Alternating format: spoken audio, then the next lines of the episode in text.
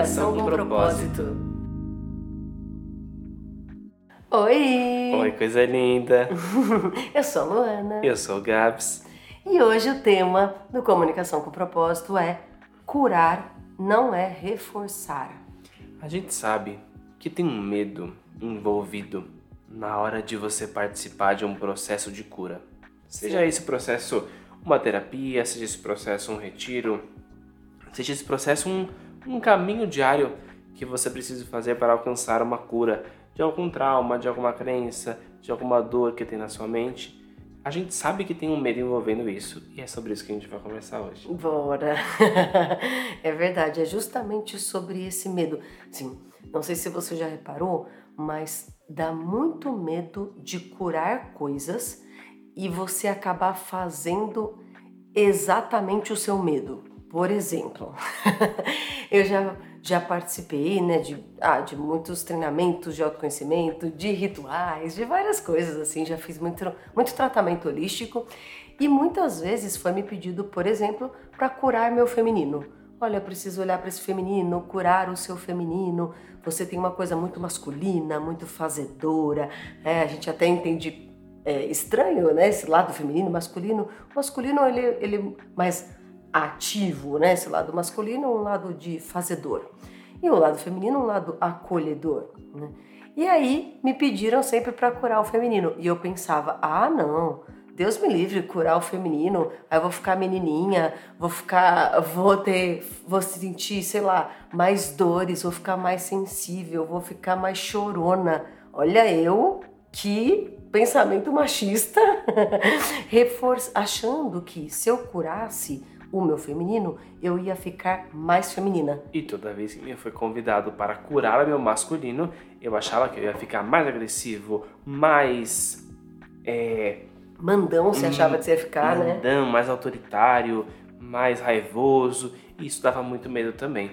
Mas, assim, damos exemplos extremos, mas a gente também assiste isso nos nossos alunos e também assiste isso em nós, que é um medo de mudar uma mentalidade, de curar uma mentalidade e você acabar se deparando com o extremo oposto do que você tem feito. Então, por exemplo, uma pessoa que é muito agradável, ela tem uma crença de que ela é muito agradável, e aí você fala para ela, você não precisa agradar todo mundo. Ela fala, então eu vou xingar todo mundo? Então a partir de agora eu vou virar a cara para todo mundo? Não é exatamente isso que vai acontecer, mas é assim que funciona o medo de curar, porque você pensa que curar é reforçar. Exatamente. E aí reforçar, né, vale a pena a gente entrar no assunto, né? Reforçar até, que nem esse, esse exemplo agora que você deu, parece que a pessoa faria o oposto, né? Por exemplo, ah, eu tenho muita dificuldade de falar não. Se eu curar essa crença, eu vou falar não para tudo. Não parece que é reforçar, mas é, porque você reforçaria a crença.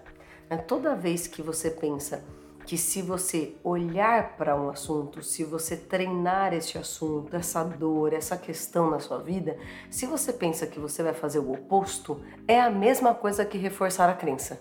Entende? então, Parece que se você curar o medo de avião, é aí sim que você vai entrar num avião que vai cair. É, nossa, é isso. Ou parece que, ai, agora eu vou sair andando de avião e não vou me atentar à minha intuição, ou você vai justamente por falta de medo, entrar no avião que vai cair. Né? Parece que vai te dar azar, curar. É uma... Enfim, acho que você está entendendo, né? É, toda essa introdução para a gente conseguir visualizar esse medo que tem em todos os seres humanos e em todas as pessoas que se propõem a curar as suas crenças limitantes e a sua mente. Então, para isso, a gente precisa, para entender como a gente pode sair disso, a gente precisa entender como é que funciona esse processo.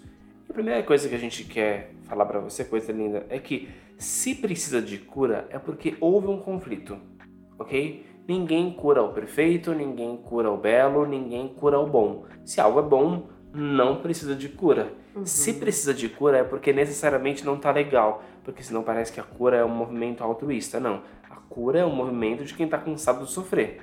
Se você está cansado de sofrer, você vai buscar a cura, porque para ter cura é porque houve um conflito anterior. E esse, o, acho que é o primeiro medo, assim, né, Gá? Porque várias vezes que a gente precisa de cura, parece que a gente está sendo ofendido, entendeu? Quantas vezes a gente descobre uma crença ou alguém aponta uma crença, assim, ah, sei lá, fala, Luana, você foi muito agressiva no jeito que você falou comigo. Nossa, isso não é uma ofensa, isso é um atenção, Luana, há o que curar. Né? Talvez em quem percebeu e talvez em quem falou, sim, dona Luana. Né? Não, não é um ataque, né? não é uma é. condenação quando alguém te aponta um perfil comportamental. Afinal de contas, esse perfil comportamental, ele, ele dói em você. Ele primeiro dói em você para doer em alguém, é sinal de que primeiro ele dói em você. Nossa, com certeza. As curas que ainda falta, né, a gente liberar, os perdões que a gente precisa liberar, eles não são para agradar o outro, é porque primeiro dói na gente, para eu estar tá até hoje remoendo uma coisa que aconteceu quando eu tinha 7 anos, por exemplo, né, 37 anos, 30 anos remoendo, não é verdade que perdoar seria um, um ato altruísta, seria completamente libertador para mim. Só que a gente associou que se você precisa de cura, então quer dizer que você é o doente né? Só que. E aí parece Nossa, uma ofensa, né? Que coisa doida, né? Tanto é que. Um, hoje em dia menos, né? Mas eu lembro quando eu era mais novo que tinha um estigma, né? Se você precisa fazer uma terapia, você precisa fazer um psicólogo. Ah, então você tá me chamando de doido? Eu não sou doido, eu não preciso ser psicólogo. Tomara que isso já tenha melhorado, né? É, Mas eu era acho, bem assim, né? É, eu acho que melhorou, porque hoje parece que o mundo tem uma cultura mais de faça, faça terapias com, com uma certa frequência, tem, é. hoje, hoje, é, hoje é mais bonito falar que você faz terapia, né? Antigamente não.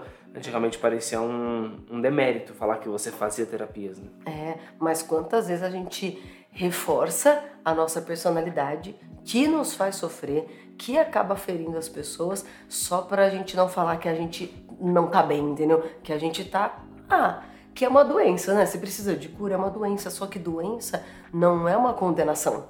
Não, né? doença é só uma coisa que te faz mal, né? Que é. ataca, ataca o seu corpo, ataca o seu metabolismo, ataca o seu emocional. Então esse é o primeiro passo para a gente conseguir tirar o medo, o medo de curar, né? É Saber que a cura é o livramento da dor. Nossa, perfeito. E não querer isso ou achar que, imagina assim, eu tô gripada. Aí você fala, ah, tem esse remédio aqui, né? Ó, ah, não, não vou tomar porque vai que tô me curando da gripe eu fico mais gripada. Parece lógico, mas a gente pensa isso. Ou que me curando da gripe eu vou humilhar quem tá gripado, né? É. que desaforo! Eu vou parar de estar tá gripada e coitado de quem tem gripe, eu vou ser arrogante e vou ser a única sem gripe, né? A gente... Seria um absurdo isso, mas se você for observar, é assim que a gente pensa mesmo, sabe? Nossa, isso é um, um absurdo, é muita arrogância, um monte de gente com gripe, eu vou me curar da gripe. Quantas vezes pegue o assunto que quiser agora e veja como você já pensou assim. Ou até uma coisa estranha, mas que a gente faz muito, que é: Ah, Gabi, eu vou tomar esse remédio, mas e se eu, sem gripe, parar de me cuidar? Porque vai que eu paro de ficar gripada e aí eu não tenho mais medo de tomar chuva, não tenho mais medo de ficar no frio, não tenho mais medo de pegar vírus. É tipo... quando você percebe os benefícios da doença, entendeu? Exato. tudo isso é só porque a gente esqueceu que curar é de uma doença. E aí a gente vai para o segundo passo, uhum. né? Que é, se houve um conflito, é porque já tem um reforço de percepção de ambas as partes. Então, se você viveu um conflito, se você viveu um trauma, se você viveu uma treta, uhum. é porque você viu a coisa de uma maneira que reforçou um aspecto da sua mente. Então, ah, é aquele exemplo sim, simples, mas dolorido para tantos. Ah, cheguei na escola, tava todo mundo numa rodinha dando risada. Eu olho para isso e fico chateada como se estivessem falando de mim. Eu tenho certeza que estão falando de mim. Então, eu vi uma cena e eu reforcei uma crença minha que ninguém gosta de mim, uma crença minha de rejeição. Então, para eu ter este trauma, para eu ter esse conflito, eu reforcei já o que eu achava de mim. É isso, né? Nossa, exatamente isso. Só que outra criancinha que assistiu, ela pode não ter achado que alguém tá rejeitando ela, mas ela pode ter achado que alguém tá tentando fazer alguma coisa para enganá-la. É, não sei. Ser. Ela pode é. ter crença de traição, né? É, ou seu irmão, a sua irmã, que, que teve a mesma criação que você, ele pode olhar e não achar nada. Então, todo trauma, todo conflito, ele passa necessariamente por uma um filtro, talvez. Por um filtro, por um crivo do, do seu sistema de percepção, né? É, É isso mesmo. E é mais um item para a gente treinar, então. Quando eu vejo qualquer cena, qualquer conflito, eu posso identificar ali assim, o que, que, como eu percebi isso. Isso que eu tô achando de mim, porque isso que é, é, precisa de treinamento, de observação, de autoobservação, é por isso que precisa fazer terapia, né? Precisa observar, saber observar suas crenças, suas tendências, porque na hora que você sentir qualquer coisa que você não gosta de sentir, então, sentir raiva, me sentir rejeitado, isso que eu usei para falar que me deu raiva, isso que eu usei para me falar que eu me senti rejeitado, será que eu já não sentia antes? Será que essa doença já não está aqui faz tempo e só foi manifestada de novo? Como será que eu fui parar aqui? Porque é muito doido, né? Mas de alguma forma houve um encontro, um encontro frequencial de você para com o seu trauma. É lógico, e com isso a gente não está falando que você é culpado pelo seu trauma, tá bom? O que a gente está falando é que houve um encontro e alguns passos você deu rumo a esse encontro. Então, a gente assistiu uma, uma cena que foi muito convidativa para isso, que é a gente estava dando um treinamento online para um executivo e ele tinha feito na pandemia fez um, um, um escritório na varanda do apartamento dele porque agora que ele né, estava dentro de casa, a pandemia. Uhum. e aí a gente assistiu durante a reunião a filhinha dele batendo na janela e falando papai, papai. E ele falou já vou. Aí daqui a pouco ela voltou papai, papai, papai. Aí quando ela voltou a terceira vez a gente teve um feeling, um feeling mesmo, e a gente falou, olha, abre agora essa porta de vidro para ela, porque ela vai agora fazer um trauma. Ela vai agora bater nesse vidro e ela vai lembrar para sempre do dia que o pai dela deixou ela trancada para fora da porta de vidro. Só que ele só tava tentando trabalhar, entendeu? Assim, é, eu sei que é muito inconsciente, mas essa criança, ela foi uma vez, ela foi duas, ela foi três. Na terceira, ela faria um trauma, sem perceber totalmente inconsciente. Só que teve algo na percepção dela que viu exatamente esse trauma. Aí pode ser que quando ela tiver 30 anos, ela veja uma coisa muito parecida e ela vai buscar a causa nesse dia. Só que nesse dia, ela também colocou a percepção dela para funcionar de maneira com que ela reforçasse essa crença. Né? É, infelizmente, agora o que a gente, ou felizmente, tem uma coisa que ela pode curar, que é essa rejeição, esse medo de ser abandonada, né? Claro, a gente precisaria conversar para entender exatamente qual é a crença que antecede ela ter ido lá bater na porta na hora que ele não pode atender, obviamente totalmente inconsciente. Mas se essa percepção reforça uma coisa que ela pensa sobre ela, o que precisa ser curado é o que ela pensa sobre ela. E o que a gente tem encontrado cuidando das pessoas, fazendo terapia da comunicação com elas, é esse medo de, mas e se eu curar? E aí eu vou sair batendo em todas as portas. É, Não é, é muito louco, sabe? Tinha esse exemplo, né, que a gente, que a gente começou da, da mulher e tal. Nossa, imagina, eu curo meu feminino aí eu fico mais sensível ainda. Eu curo meu masculino e aí eu fico mais agressivo? Claro que não. Por quê?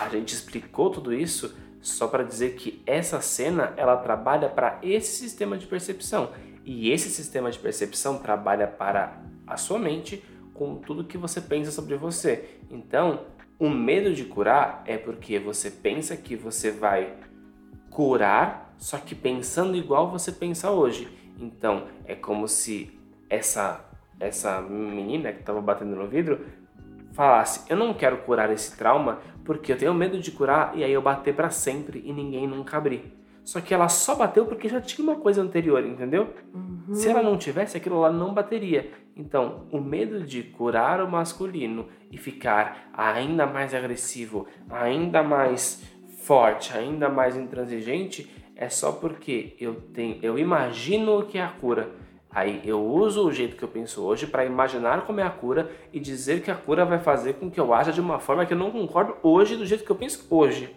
Uhum. o que faz você reforçar o que você já pensa hoje. Né? Assim, então, não curar é reforçar, mas curar nunca reforça. Exatamente. E aí a gente pode entender isso. Sempre que você vê duas opções num convite qualquer para cura, ou seu próprio, nossa, eu não quero mais sentir isso Percebe? Isso é um pedido de cura. Né? Não quero mais passar por esse tipo de situação. Isso é um pedido de cura.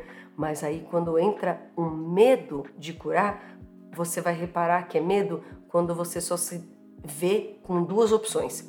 Ou você acha que você então nunca mais vai fazer isso. Nossa, então eu nunca mais vou ser sensível, né? Ou você acha, então eu para sempre vou chorar? Seria a, a, se a gente pegasse a gripe para ficar mais fácil de visualizar. Nossa, então eu nunca mais vou poder ter gripe? Ou, ah, então eu para sempre vou ficar gripado? Percebe? As duas opções, elas são limitantes, elas são falsas, falsas né? elas são mentirosas, mas a opção de curar sem imaginar o que vai acontecer depois da cura, sem achar que a cura é arrogante, sem achar que cura é limitante, é uma lembrança que curar é uma terceira opção, a opção da saída. É, nunca uma mente não curada vai conseguir visualizar o que é a cura. Seria impossível, né? Como uma mente que não está curada vai conseguir imaginar bem como é a cura que ela não tem? Isso é só uma armadilha de te manter preso no seu problema, né? Nossa, perfeito. Imagina que eu tenho uma crença que eu sempre estou muito cansada. Né? Eu tenho crença de cansada, crença, é crença de cansada. E aí eu falo, você quer, você quer curar isso? Eu falo, Nossa, eu tenho medo de curar. E aí eu vou ficar fazendo tudo sem parar, não vou descansar nunca mais. Eu acho que, né, as pessoas têm esse primeiro medo. Ou eu tenho medo de curar essa crença que eu sou cansada e aí não me importar mais com o que os outros vão pensar. Eu vou ficar descansando para sempre. Nossa, essa quer dizer então que é uma mente com conflito, uma mente doente no sentido de que precisa de uma cura, tá? Pensando como seria a cura. Então, se você só quer a cura, se você não quer mais se sentir uma pessoa cansada, você quer parar de falar isso de você. Agora pode usar o exemplo que você quiser para colocar nesse lugar do cansaço. Você não quer mais falar isso de você. Você não quer mais colocar sua percepção para confirmar que você está sempre cansado, que abusam de você, que você não tem tempo para nada. Você pode se curar disso. E aí pode ser fazendo terapias, meditando, pedindo para o seu coração a cura e a saída disso e não imagine o que vem depois, porque uma mente curada de uma crença, ela é ilimitada. Então, sim, meu amor, você vai poder fazer tudo, você vai poder descansar, você vai poder fazer as coisas que você quer quando você quiser e você vai ganhar uma coisa que só uma mente curada tem, que chama discernimento. Discernimento, ele só vem quando você não tem preferências Uhum. E a doença é, obviamente, uma grande preferência, um grande chamador, é um, um grande, um grande apontamento que você bate. Sabe, sabe quando o seu, o seu dedo está doendo e aí você acaba batendo esse dedo na quina? É porque o seu corpo chama. Quando, quando você está com uma dor no ombro e alguém vai e bate exatamente nesse lugar do ombro, é só porque aonde está a dor tem uma preferência que fica chamando, fica um foco de energia chamando ali. Agora, se você está curado, você não tem um desequilíbrio energético, você não tem um desequilíbrio naquele lugar. Então, não tem nada sendo convidado para aquele lugar.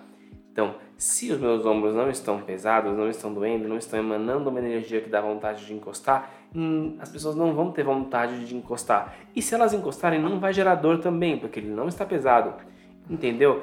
porque a gente tem muito essa ideia, coisa linda, de que a hora que a gente curar vai ser uma hora que a gente vai reforçar ou que a gente vai ficar mais vulnerável, mas não é verdade isso. A hora que você curar é a hora que você vai ter o maior discernimento e é a hora que você vai ter a terceira opção, que é onde esse assunto, onde essa coisa ela não te afeta. Não é que ela vai te afetar diferente. Por isso que curar é mexer lá na raiz do problema que é no jeito que você pensa, antes da sua percepção. Depois que você cura, você percebe um mundo diferente. Não é verdade que você vai perceber igual e ainda assim vai mudar. Isso seria impossível, né? Nossa, que perfeito. Nesse exemplo, então, do feminino e masculino, nesses opostos, se você cura ou feminino ou masculino que estiver precisando de cura, talvez os dois, você chega exatamente no equilíbrio, exatamente na terceira opção, na liberdade e não no reforçamento que você precisa provar que por exemplo, só um macho pensa que se ele curar o macho ele fica mais macho né? Só uma chorona pensa que se ela curar o feminino ela fica chorona. Não a gente tem total certeza que na cura a gente ganha discernimento equilíbrio terceira opção a saída, a sensibilidade e a força que a gente precisa completamente contextualizado. Porque quem está doente fica doente em qualquer contexto. Nossa. Quem está curado fica curado em qualquer contexto. Então não é verdade que curado você vai ver os mesmos contextos, as mesmas cenas.